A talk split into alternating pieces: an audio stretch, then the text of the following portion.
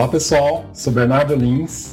No, podcast de hoje eu trago a terceira parte sobre a maquiagem da década de 1980 no Brasil.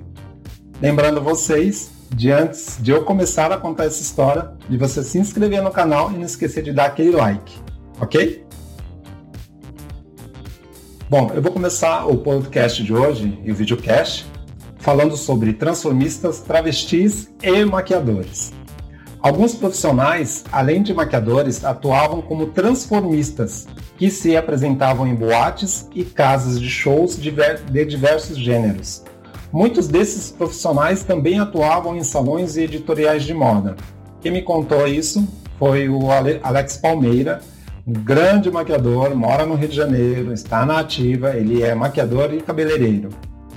Esses profissionais performáticos tentavam chegar à perfeição das feições femininas para suas apresentações em estabelecimentos frequentados tanto por homossexuais quanto por pessoas das mais diversas orientações sexuais. A maioria desses profissionais trabalhavam em conceituados salões, atendendo artistas e socialites.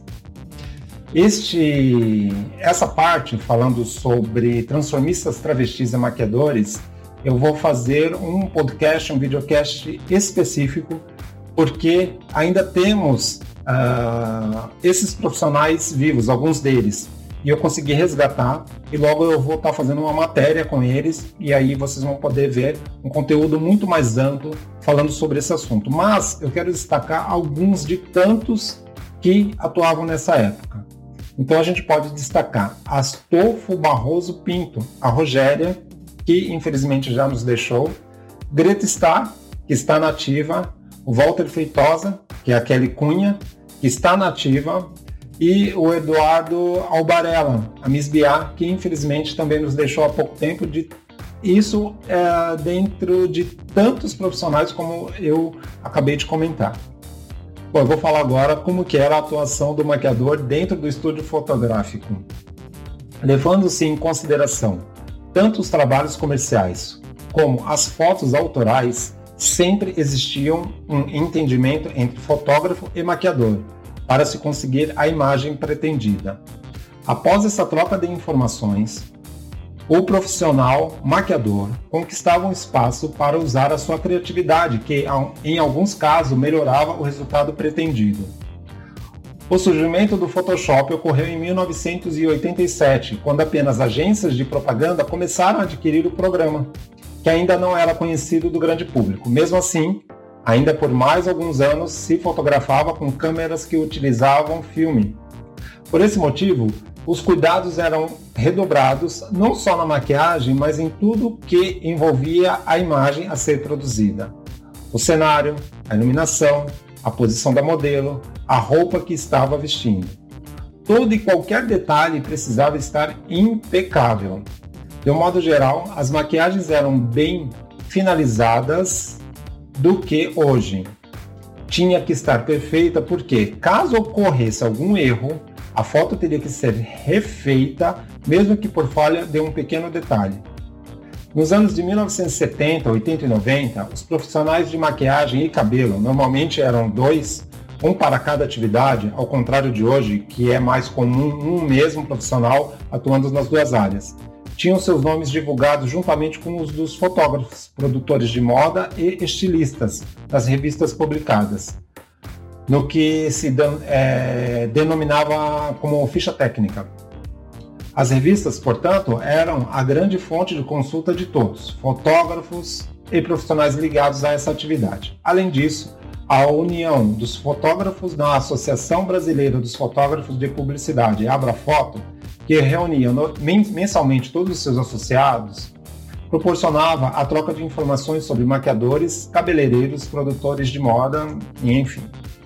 Essa é, afinidade e parceria existente entre fotógrafo e maquiador se perdeu no tempo, como por exemplo a atuação do fotógrafo Luiz Tripoli, que trabalhou muitos anos com, com o profissional Lili Ferraz. Essas parcerias ocorriam com muita frequência entre uh, outros fotógrafos. O maquiador, se não era exclusivo, assinava a maioria dos trabalhos desse ou daquele fotógrafo. Por outro lado, a modelo não opinava uh, nos trabalhos. Adriana Colim, que foi uma modelo na época, ela conta: fui modelo exclusiva do Trípoli.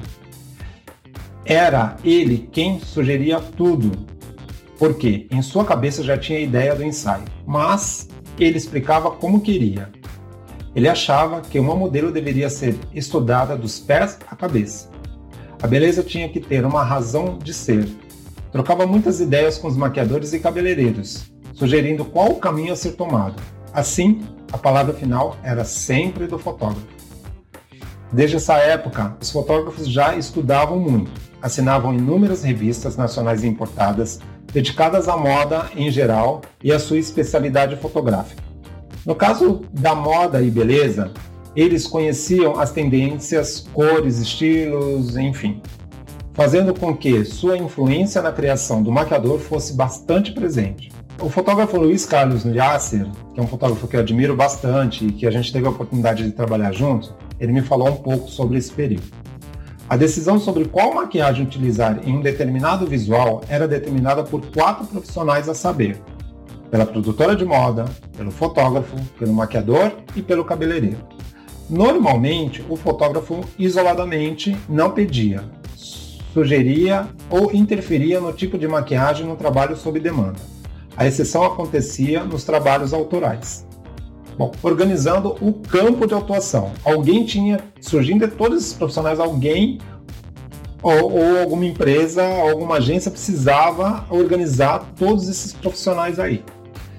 Então, a FENIT, a FENIT foi, era uma feira nacional da indústria têxtil e a FENATEC, que era a Feira Internacional de Tecelagem, foram criadas em 1958 na cidade de São Paulo, tiveram como objetivo promover a indústria têxtil.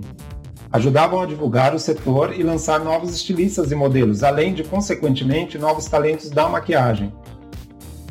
Pode-se dizer que foi uma grande consolidadora na moda no Brasil. A ex-modelo Mara Fierabrat, em entrevista, ela me contou, né, é, sobre essa época. Eu participei do grupo mineiro de moda. Gostava de desfilar para esse grupo porque sempre nos presenteavam. Fazíamos desfiles na, em estação de trem. Entravam todos os estilistas do eixo Rio, São Paulo, Minas.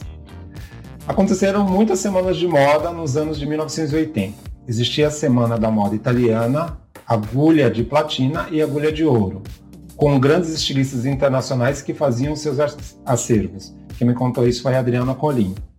Na década de 1990, a moda começou a ficar cada vez mais profissional no Brasil. Em 1993, é organizada a primeira semana de moda, denominada Fitoervas Fashion, em São Paulo. Em 1996 surge o Morumbi Fashion e em 2001 passou a ser chamado de São Paulo Fashion Week. Cada vez mais os profissionais maquiadores aprimoravam suas técnicas ao se dedicarem ao desenvolvimento dos looks de cada modelo. Surgiram também revistas que orientavam as clientes para elaborarem seus looks. A década de 1990 foi um período em que a maquiagem vem com o conceito nude e do menos é mais. No final dos anos de 1980, começo dos anos 1990, surgem as primeiras agências de maquiadores organizando a agenda, dos profissionais, dos e das profissionais. O Cacá Moraes, que foi agenciado por algumas delas, ele contou né, que as primeiras agências a surgirem foram a Boys, a First, a Truco e Capelli. O maquiador Henrique Mello também me contou é, sobre um pouco essa organização.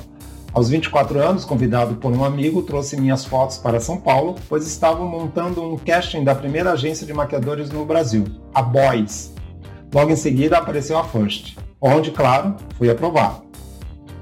Então, pessoal, é isso. Gostaria de convidar vocês a me seguirem nas redes sociais. Vocês vão encontrar tanto no Facebook como no Instagram, como Bernardo Lins Maquiador.